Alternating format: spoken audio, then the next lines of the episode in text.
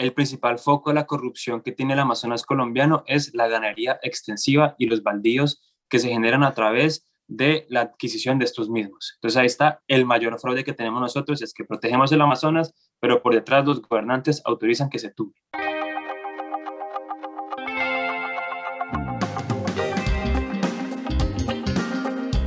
Bienvenidos a Redu al Aire, donde el primer paso para combatir la corrupción es hablar de ella.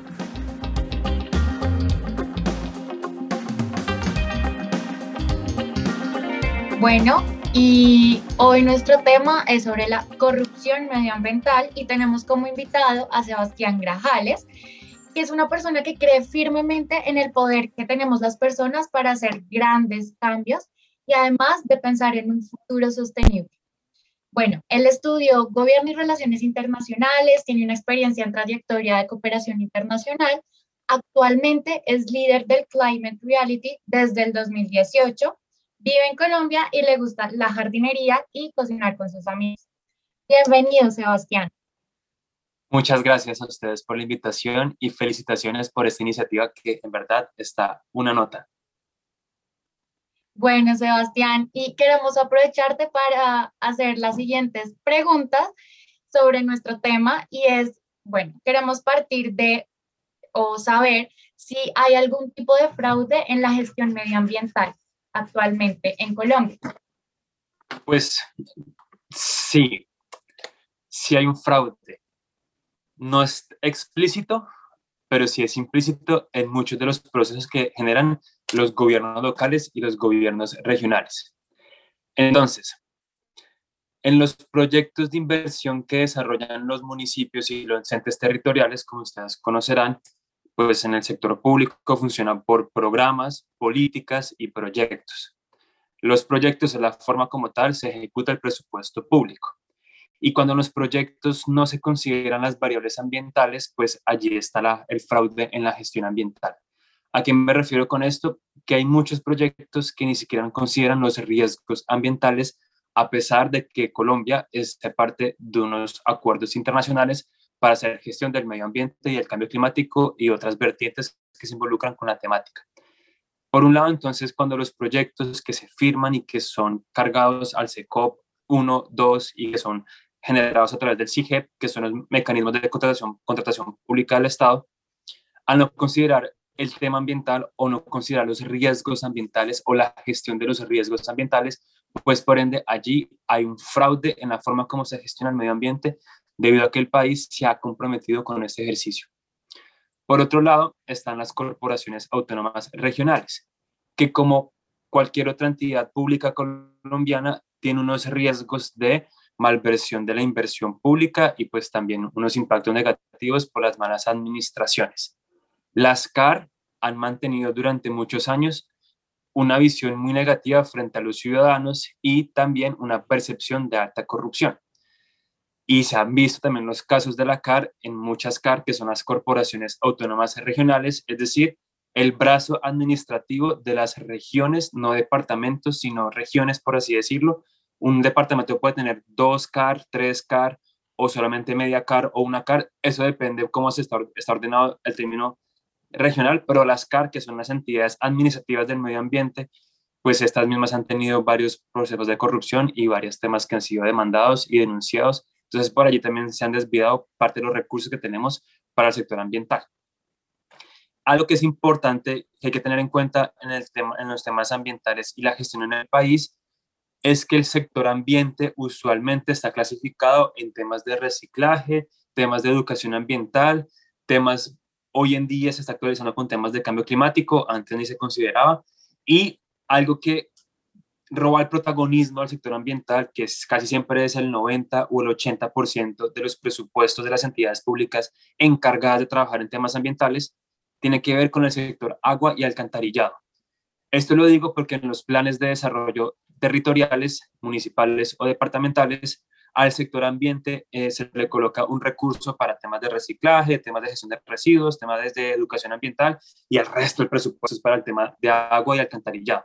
Entonces uno dirá, uy, hay mucha plata para el sector ambiental, pero realmente es, son recursos que se asignan directamente para la gestión del recurso hídrico.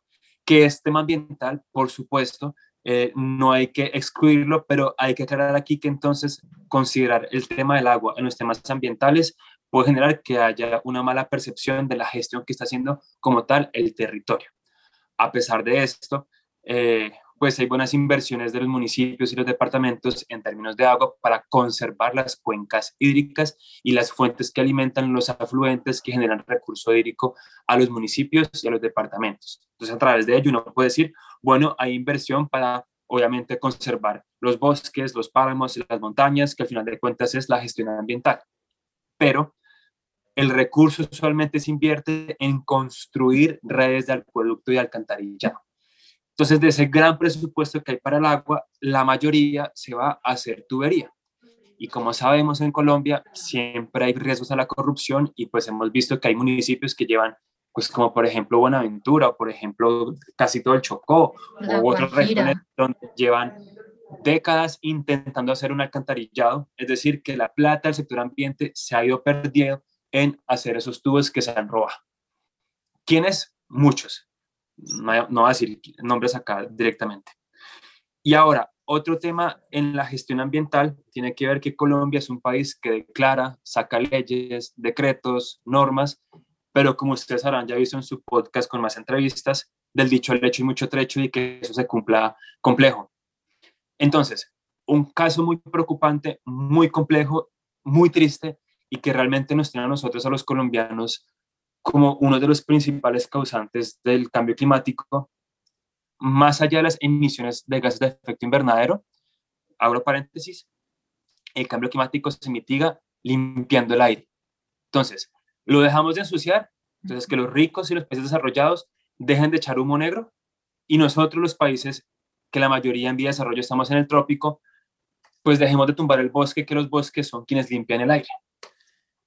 El Amazonas toda la región Amazonia, el, Amazonas amazónico, como hay muchas formas de decirlo, pero el Amazonas, en el que estamos Perú, Ecuador, Colombia, Venezuela y Brasil, Suriname, Guyana y otros países que están ahí circundantes o territorios, es el pulmón del mundo. Y es el pulmón del mundo porque genera unas cantidades impresionantes de oxígeno que se da a través de la transpiración de los árboles.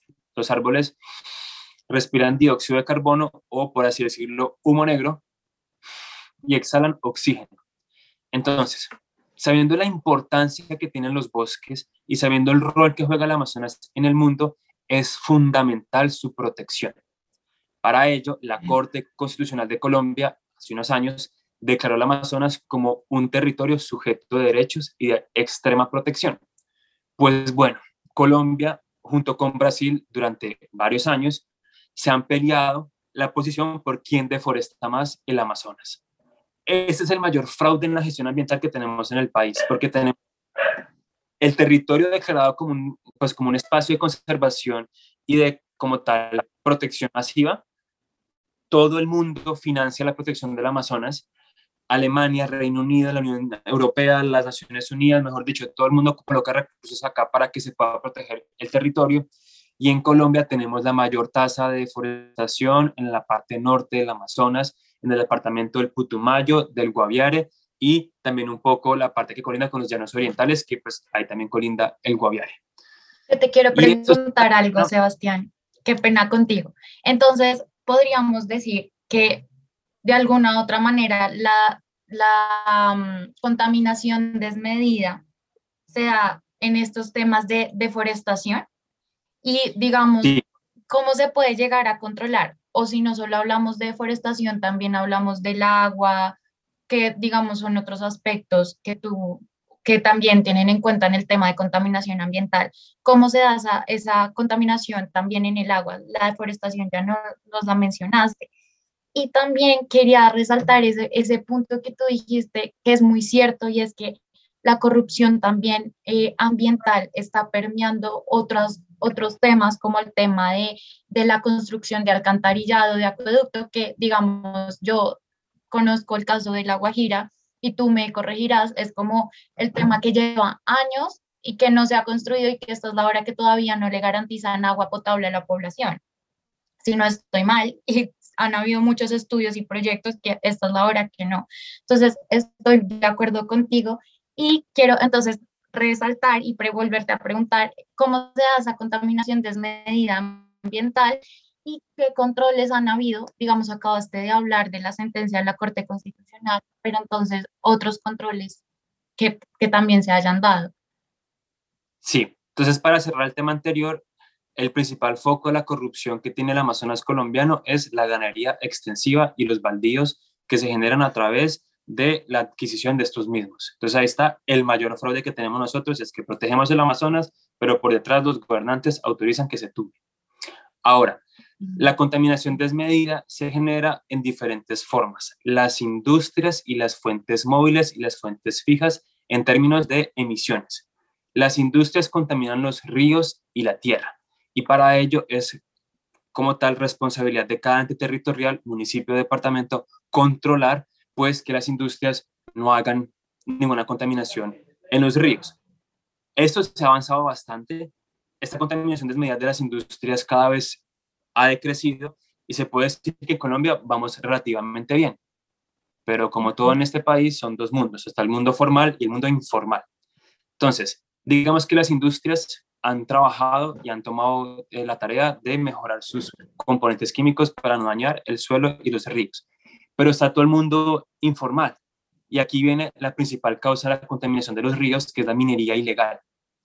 En Colombia hay mucha minería ilegal, sobre todo en el Amazonas y en el Chocó biogeográfico, que es Chocó, Valle del Cauca, Cauca y Nariño. Entonces, en todos esos territorios hay un poco de personas que por subsistencia, por conflicto o por obligación están sacando minerales de forma irregular y echando todo el mercurio y todos los desechos químicos que genera para la minería a los ríos. Entonces acá hay una contaminación desmedida que nadie controla porque es el mundo informal. Lo maneja las FARC o el ELN o los narcos, o el cartel del Golfo, o el clan de no sé quién, o los 8.000 carteles que tenemos en Colombia manejan los territorios. Entonces, ¿quién controla la contaminación desmedida de la minería ilegal? Esa es la principal fuente de la contaminación de los ríos en Colombia. Pero en el mundo formal, volviendo al mundo formal y ahora hablando en temas de contaminación del aire, que es el principal causante del cambio climático, están las fuentes móviles y las fuentes fijas, como lo mencioné. En las fuentes móviles son todos los camiones, buses, motos, carros, aviones, barcos que botan humo negro cuando funcionan con la quema de gasolina. Y en las fuentes fijas están las industrias. Como ya comenté al principio, las industrias están reguladas y están avanzando. Entonces, por allí vamos mejorando pero en el sector transporte no todos los municipios ni todos los departamentos tienen estaciones de monitoreo de calidad del aire. Entonces, si no se mide, ¿cómo se regula? Si no se sabe cuánto se contamina, ¿cuánto se pide descontaminar? Y aparte de todo, pues el sector transporte de carga en Colombia tiene un fuerte poder político porque pues es una industria demasiado importante, pues porque mueve la, la comida literalmente del país. Sí. Entonces, es un sector que es muy sensible de ser regulado y muy sensible de ser, por así decirlo, transformado. Cualquier cosa que pase con el sector transporte implica paro nacional, como el que estamos viendo estos días en el país, que hay plan tortuga por el alza de los peajes, etcétera, etcétera, etcétera. Entonces, cuando pasan estas situaciones, se espantan, como por así decirlo, las entidades públicas para poder actuar. Entonces, hay un gris muy grande y es, si tocamos a los transportadores, se nos va el país patas arriba, entonces mejor dejémoslos quietos. Y viene un reto muy grande y es que la gran parte de la contaminación desmedida en las ciudades como Bogotá proviene principalmente del transporte de carga. Los camiones de carga, esos de seis, de seis ejes, que son seis llantas, o los de construcción, que es ese camión pues cuadradito que llevan lleno de tierra, funcionan usualmente con ACPM, que ACPM es la gasolina que tiene, por así decirlo, menores filtraciones que el diésel o que la gasolina corriente o la extra. Quiere decir que es una gasolina que es más barata, por eso la utilizan más los camioneros. Y como es más barata, tiene menos procesos, por ende contamina mucho más. Entonces el, humo negro de los camiones es excesivamente, ridículamente más contaminante que el humo negro que bota, por así decirlo, un carro eh, nuevo que transita en la ciudad. Entonces, por un lado, hay muchos grises por otro lado, hay mucho miedo y por otro lado, pues hay que transformarlos. Eso es un tema muy complejo que, hay que seguirlo discutiendo y profundizándolo, pero ahí está la contaminación desmedida y digamos que más que un fraude, hay un vacío de regulación y un vacío para poder avanzar en la limpieza de los camiones. Claro, cada municipio ha tomado medidas como el pico y placa de camiones, que transiten a ciertas horas, etcétera, etcétera, pero pues la solución de raíz es transformar el sistema. Ok, Sebastián, eh, los, saludo primero que todo, muchas gracias por estar con nosotros. Y yo tengo una pregunta que va un poquito de la mano con el, el tema de último que mencionaba un poco de los camiones, pero que se podía generalizar un poquito más. Y es en qué medida los controles de, que existen actualmente se pueden amañar. Siente uno, o pues me da esa impresión como de que hay controles, pero justamente como en el caso del sector del, de los transportadores es políticamente muy fuerte o, digamos tiene ese poder, pienso yo, digamos, por eso le extiendo la pregunta para ver si, si estoy en lo correcto o no, pero se podrían amañar como los controles para que, claro, yo amaño el control y me ajusto para o influye en esa política de manera no transparente bajo la mesa para que yo ya pueda circular con mi actividad por más contaminante que sea. En Colombia todo es posible. Ustedes saben, por, de nuevo, por la experiencia que han visto en las, en las entrevistas, seguramente en corrupción todo se puede, todo se amaña y se hacen los acuerdos y entre los que están corruptos, pues ven cómo acomodan sus cosas para favorecerse. Entonces, es posible. Sin embargo, Colombia es un país que a nivel internacional, en términos ambientales, está muy bien posicionado. Somos líderes en gestión ambiental, en términos de desarrollo sostenible y también mitigación al cambio climático. Así pueda que no lo creamos, pero lideramos el proceso. Y en ese orden de ideas, cumplimos a cabalidad gran parte de los acuerdos internacionales para mitigar los temas que generan externas negativas en el medio ambiente. Entonces tenemos buenos sistemas de medición de calidad del aire en las ciudades donde opera, como Medellín, Cali, Bucaramanga, Bogotá, entre otras. Tenemos buenos sistemas de medición de la generación de ozono, buenos sistemas para medir cómo las industrias contaminan, etcétera, etcétera. Sin embargo, a pesar de tener buenos sistemas, pasa que a veces están desactualizados y cuando se desactualizan pueden ser más flexibles con ciertos procesos. El no actualizar un proceso como tal, pues favorece que las industrias puedan seguir haciendo lo que hacen. Por ejemplo, la OMS tiene un indicador de que las ciudades solo pueden tener cierta cantidad de partículas por millón de gases contaminantes en el aire de la ciudad. Colombia, especialmente antes de que hubiera renovación de Transmilenio y que llegara a esa administración, eh, los buses tenían un índice de calidad del aire que era hay veces, por ahí tres veces mayor de lo que recomienda la OMS. Esa información no era 100% pública hasta que 070, también de los Andes, sacó un informe de la calidad del aire dentro de los buses y se un escándalo y ahí sí, corrimos a renovarlos y corrimos a hacer emisiones y corrimos a ver si los electrificamos y bueno, llegó hasta una administración que tiene más visiones de electrificar el transporte. Entonces, están los mecanismos, en Colombia se utilizan bien, pero bueno, todos alteraron la corrupción, pero en general se utilizan bien. El punto es que son desconocidos y como la gente no los conoce, no se aplican o no se aplican bien o se aplican a medias. Y como nadie hace veeduría y nadie se queja de que mire que el índice de calidad de no está funcionando, mire que se apagó la estación en la esquina, la, estación de calidad de aire se, apagó en la esquina, mire que, o sea, no hay, no hay quien haga seguimiento como tal, un control ciudadano fuerte porque se desconocen muy bien los mecanismos. Pero yo diría que hablando en el mundo no de la corrupción, sino en el mundo de cómo opera muchas entidades públicas del país, los controles funcionan y no son alterables, son estándar y hacen parte de todo un marco internacional del cual hace parte Colombia y el cual hemos sido muy juiciosos. De acuerdo. Es como un tema de desconocimiento, ¿no? Sí. Sí. Qué pena, No, y por eso es importante hablar y que nuestros escuchas sepan de todos estos mecanismos, para hacer como lo decía Sebastián.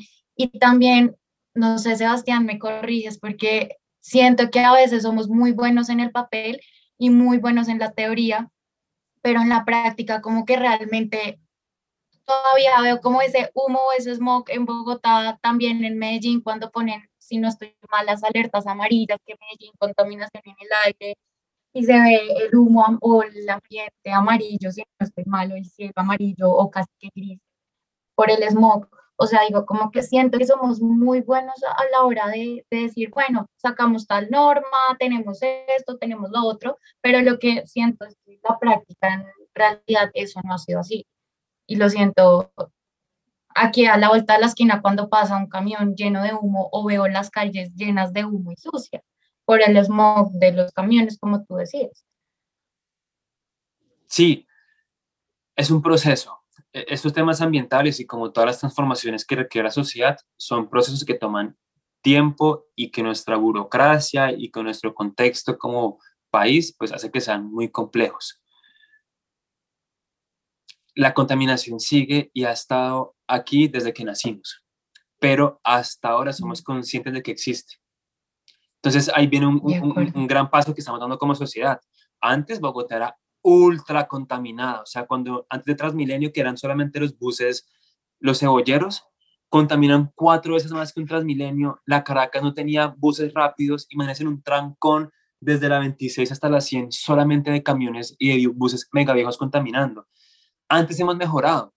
Antes hemos avanzado un poco y hemos subido poco a poco pues, los escalafones. Medellín tiene un metro y, y tranvía y ya tenemos eléctricos y Cali también y Cartagena y saben como que es un, paso a paso, pero sin duda toda la matriz energética del transporte de Colombia funciona con combustibles fósiles.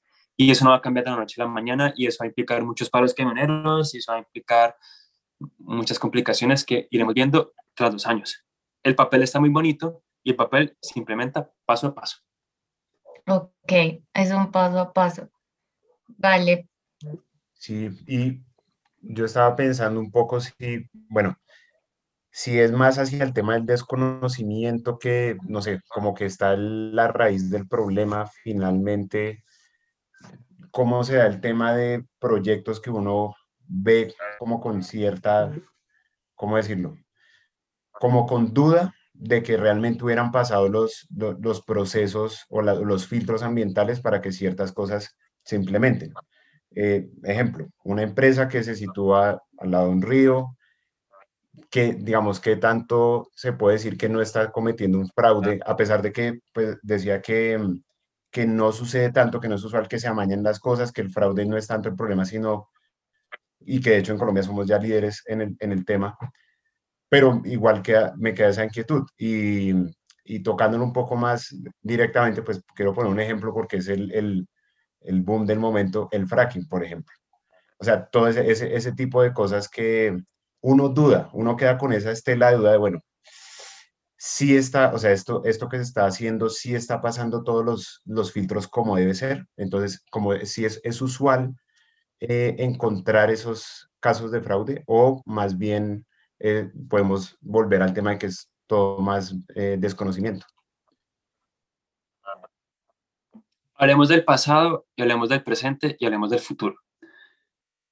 El Ministerio de Ambiente se creó hace tan solo por ahí unos casi 30 años. Entonces, de ahí para atrás, pues la gestión ambiental estaba en las CAR, las corporaciones autónomas regionales, que antes eran corporaciones autónomas de desarrollo, es decir, el tema ambiental era como parte de, pero más también el desarrollo de los territorios. Y hasta hace muy poco entendemos los impactos y las externalidades de nuestro modelo económico en el medio ambiente. De ahí para atrás, literalmente valía huevo el medio ambiente, sin exagerar. Entonces pongan el puerto carbonífero enfrente de la ciénaga, construyan una carretera encima de la ciénaga y acábenla, metan industria en los páramos, hagan cementerios en los páramos. Todo eso existía y se permitía porque, no, digamos que desconocíamos que estábamos literalmente, entre comillas, dañando el medio ambiente.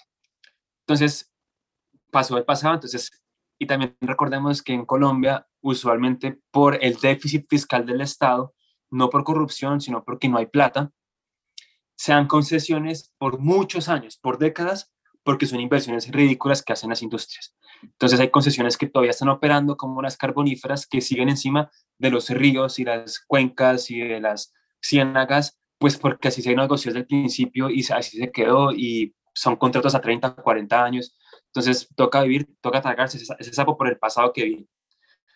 En el presente hay que resaltar que del Ministerio del Ambiente y del Gobierno Nacional está la Agencia Nacional de Licencias Ambientales, que es la entidad que se encarga de velar por aprobar las licencias para proyectos en términos de qué impactos y qué estrategias tienen para superar los impactos en el medio ambiente cada proyecto el cual aprueban. Cualquier proyecto grande de minería, de infraestructura, lo que sea, va a través del, del. Es decir, en el presente hay una buena gestión en el licenciamiento ambiental. Y aquí viene el futuro. Entonces, la ANLA en la actual administración desarrolló lo que se llama el índice contra la lucha de la corrupción. Es un índice que tiene diferentes componentes. Por un lado tiene el componente de prevención. Entonces acá la ANLA lo que hace literalmente es buscar transparencia por la cual le pide a todos los funcionarios públicos de la entidad que tengan su, por así decirlo, em, documento de conflicto de interés actualizado para saber que no están aprobando proyectos de personas que los han financiado. Por otro lado, también tienen el tema de integridad, donde hacen análisis y estudios de cómo están haciendo las gestiones de los proyectos. Y le suman a eso también un análisis de riesgos que se pueden materializar en cada proyecto para mitigar que haya corrupción en los mismos. Además, la ANLA tiene otra estrategia que se llama presuntos actos, donde igualmente revisan los casos que hay de entidades externas como las Contralorías, Procuradurías, Fiscalías y otras IAS que hacen parte del seguimiento de la gestión pública de las entidades. Entonces acá este índice les ayuda a ver si hay o no corrupción en algún territorio con frente a un licenciamiento ambiental. Y por último, en la ANLA también tiene algo llamado los actos de compasión y tiene que ver en cuántos actos de corrupción se han generado dentro de la entidad y dentro de cada proceso. En los actos de, compensación o los actos de corrupción, pues ahí se ve como tal gran parte del índice que tienen de percepción de corrupción dentro de la entidad. El índice en el año 2018 eh, fue, ah, perdón, antes de decir el, índice, el índice está de 0 a 1, siendo 0 mega corrupto, siendo 1 lo ideal. En 2019, que empezó a implementarse, en 2018 que empezó a implementarse el índice como tal, eh, la corrupción dentro en la ANLA era el índice de 0,81. Es decir, no es corrupto, estamos bien. Y a 2019 el índice pasó a 0,85. Es decir, la entidad cada vez más ha mejorado la gestión del fraude y la corrupción. En el futuro esperamos que este índice llegue a cero, perdón, que llegue, perdón, a uno, que uno es no corrupto. Y se ve la vocación, el compromiso de los funcionarios y demás miembros de la ANLA para que lleguemos al 1. Entonces, el pasado seguramente genera muchos cuestionamientos, el presente lo estamos acomodando y se espera que haya un futuro sin fraude en licenciamiento ambiental en Colombia con base a la implementación de este nuevo índice que cada día más está creciendo. Muy, debo confesar algo y es que es muy tranquilizador escucharle eso, porque ahí, y le, pues aquí lo confieso un poco también para la gente que nos escucha, eh, yo tengo cierto conflicto con eso un poco por mi profesión, yo soy ingeniero mecánico y, y hay veces que pues esos temas chocan justamente con, con lo que se quiere proyectar, aunque hay cosas que van de la mano, las energías renovables, demás, mucha tecnología va incluso en pro de, pues, de que evitemos tanta contaminación, pero esa etapa de transición, y creo que se relaciona un poco con ese presente en el que proyectamos un futuro mejor, pero que o sea, estamos trabajando en eso, es, es, tranquilizador ver que también por el lado de mitigar la corrupción, pues también se esté, mm, pues esté gestionando y se esté trabajando para que no, no pase. La verdad no, no, no tenía conocimiento de como de que ese índice se estuviera aplicando a la ANDA con esa especificidad. Muy interesante. Sí, es, es, es muy completo y aquí respondo también lo que contabas del fracking el fracking se puede hacer bien. Yo estoy en contra del fracking, la verdad me parece que no tiene sentido que los países sigan invirtiendo en sacar como sea la última gota de petróleo, sabiendo que se va a acabar el mundo si seguimos sacando el petróleo, pero el fracking se puede hacer bien y se puede licenciar. Es decir, la ANLA lo puede aprobar, porque se puede hacer bien y se puede hacer con bajos riesgos, pero el punto es ¿vamos a asumir bajos riesgos para seguir emitiendo dióxido de carbono?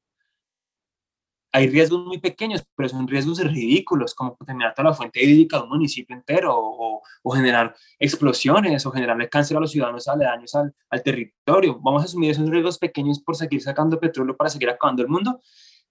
eso es un tema, pero por otro lado, en términos institucionales, la ANLA lo puede aprobar si se hace bien, porque pues, es un rol de la ANLA, ver los riesgos y cómo se mitigan para poder aprobar un proyecto que tenga impacto sobre el medio ambiente. Entonces, se puede lograr, pero pues ya temas más personales, ¿para qué? Y bueno, Sebastián, yo te quiero hacer una pregunta como para terminar y es la siguiente. No sé si Pachis me quiere ayudar en esa pregunta. Sí, bueno, estamos eh, siempre con una curiosidad y es algo pequeño. Todos algún momento en la vida hemos hecho algo corrupto de lo que nos hemos arrepentido desde que nos pasaron una tarea en el colegio a, no sé. Entonces, Sebastián, si, si nos quiere contar cuál es ese acto chiquito que usted dice, sí, aquí la embarré y ya, para cerrar y, de corrupción. para, era malísimo para los temas financieros, entonces hay un profesor en el externado que dejaba los parciales en una fotocopiadora y llega al parcial, no estudiado y que la fotocopiadora y me aprendí las, las, las respuestas y así respondí. Entonces colocaba el resultado de la fórmula y me inventaba garabatos para hacer el proceso del resultado. Perdón, tengo que reírme. sí, es que todo. Ok, ok. Ingenioso. Gracias, gracias por, por atreverse, de verdad. Muchas gracias porque no, no todos lo, lo pueden decir en, en, o pues, digamos, o reconocer. revelar todo, reconocerlo. Sí. sí. Bueno, Sebastián, muchísimas gracias. No, a ustedes, muchas gracias por el espacio. Estés bien, chao.